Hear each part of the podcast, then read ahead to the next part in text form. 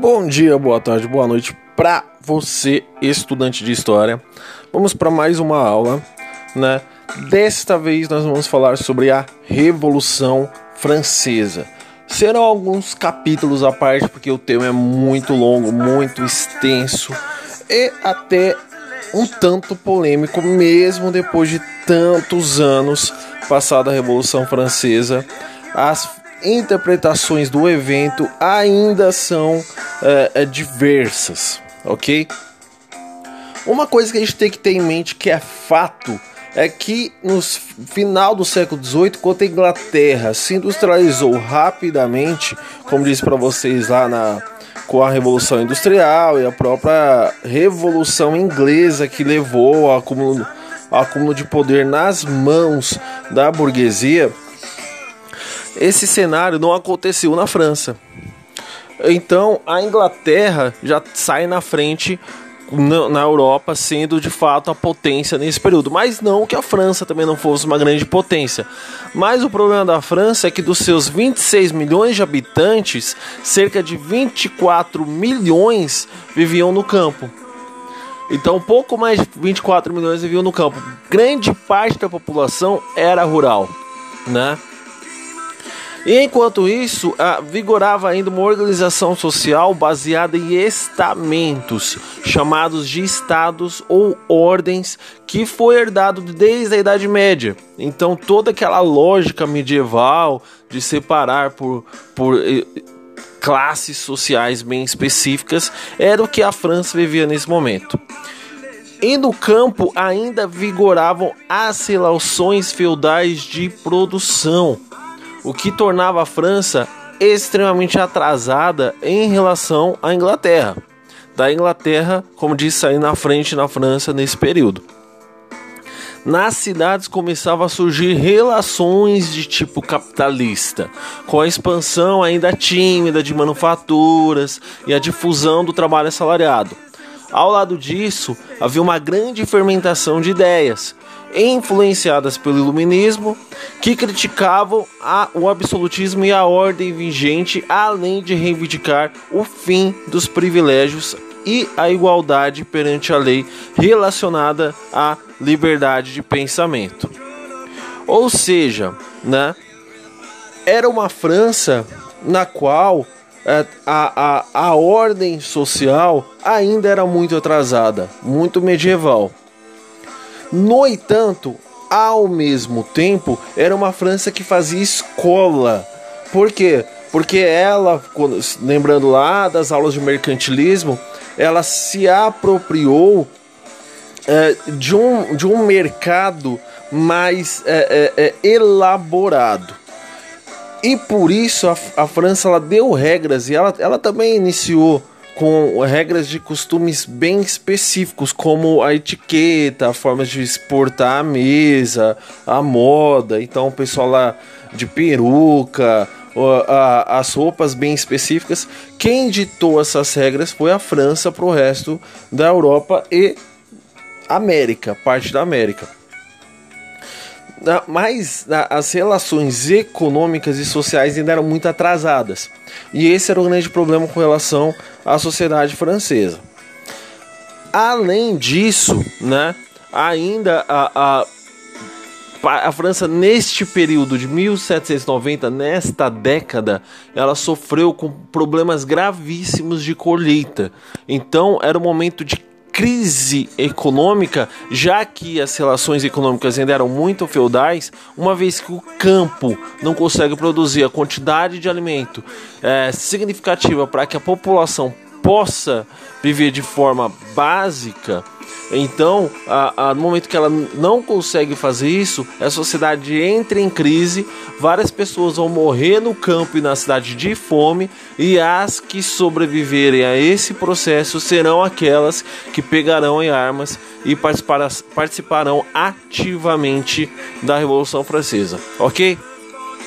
Mas o interessante aqui da análise é a divisão entre esses estados né, esse, esses estamentos. E o primeiro estado ele era constituído pelo clero, composto por cerca de 120 mil pessoas, ou seja, era o menor estado, ele era bem pequenininho.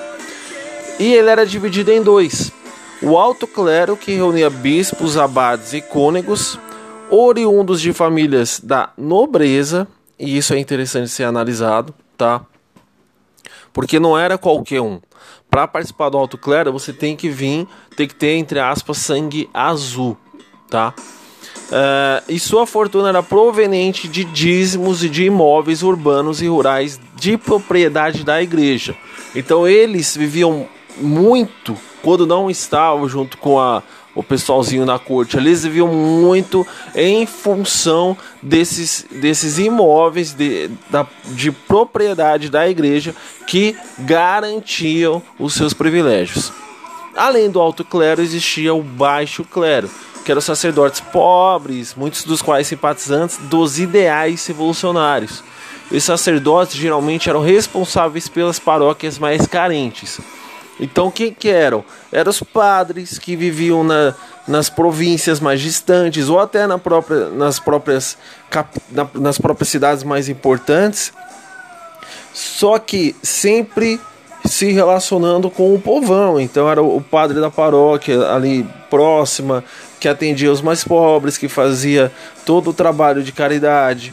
Então esses é, que faziam parte do baixo clero já simpatizavam com os ideais revolucionários, porque eles estavam ali vivendo junto com o povão, vendo a dificuldade do povão e participando junto, porque pouca parcela do dinheiro da igreja vinha para eles e o pouco que vinha servia para o sustento do próprio padre, o sustento da igreja e da caridade. O segundo estado era constituído pela nobreza, que era composta de aproximadamente 350 mil pessoas. Dividia-se em três grupos principais. Então, os três grupos, a, a, os nobres eram divididos em três grupos. A nobreza cortesã, formada por cerca de pouco mais de 4 mil pessoas que viviam no palácio de Versalhes em torno dos, do rei recebendo a pensão do Estado.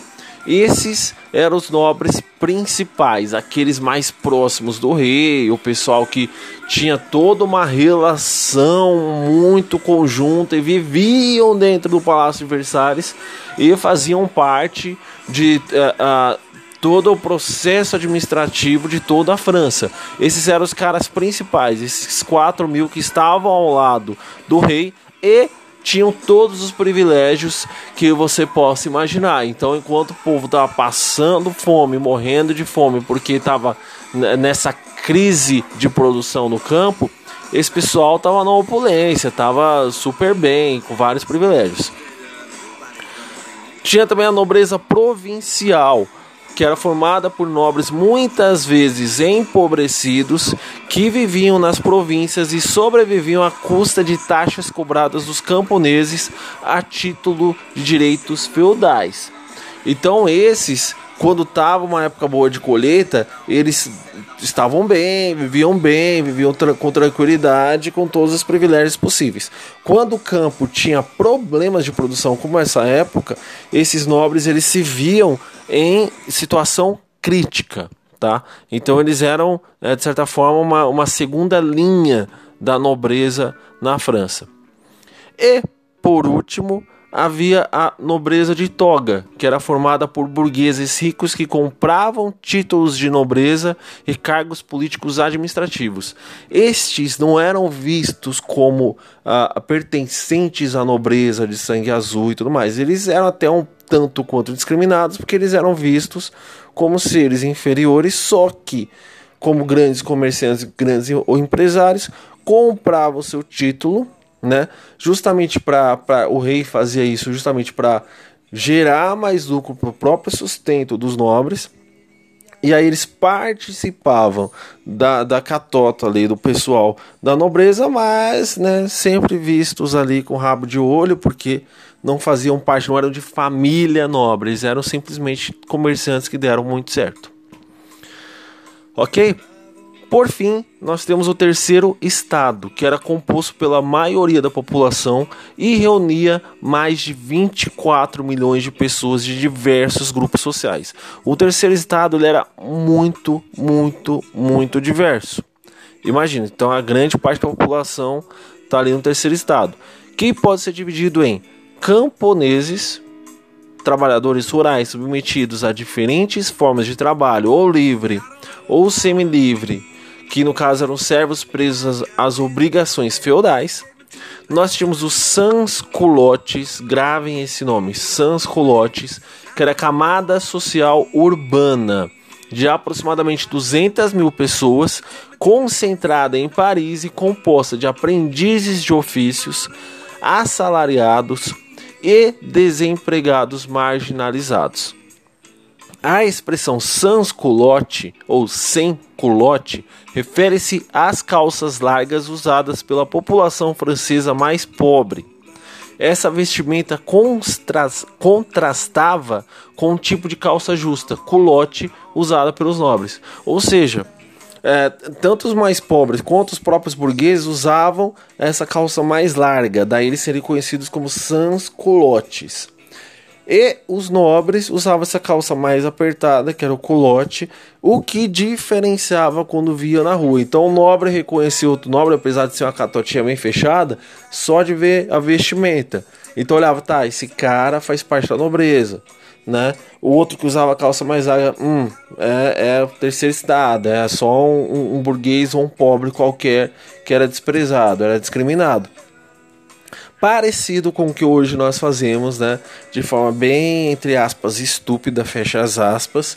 Quando a gente olha na rua ou vê a pessoa, olha de cima e baixo e vê se a pessoa tá usando roupa de marca, tênis de marca, e aí julga a pessoa se como, a, como uma pessoa boa porque ela tá usando roupa de marca, a pessoa ruim porque ela não tá usando roupa de marca. Bem, por aí, ok? Mais uma parte da, da, do pessoal era a pequena burguesia, que eram pequenos comerciantes artesãos. Tínhamos também a média burguesia, que eram profissionais liberais, como médicos, advogados, professores e comerciantes, o que hoje, de forma bem anacrônica, pode se comparar, mas a gente pode pensar como uma espécie de classe média, tá? Então, é, a, essa média burguesia são esses profissionais liberais. E por fim, a alta burguesia, que era composta de banqueiros, grandes empresários, grandes comerciantes, que Uh, uh, inclusive eram os que compravam e vendiam as mercadorias coloniais e sustentavam o Estado junto com a média burguesia, com a pequena burguesia, os sanculotes e os camponeses. Esse pessoal do terceiro Estado é o pessoal que dava conta de toda a França nesse período. E essa é a divisão entre as classes, ok? Então nós temos primeiro estado, segundo estado, terceiro estado, dividido entre clero, nobres burgueses e pobres. Beleza? É isso aí. Valeu. Até a próxima.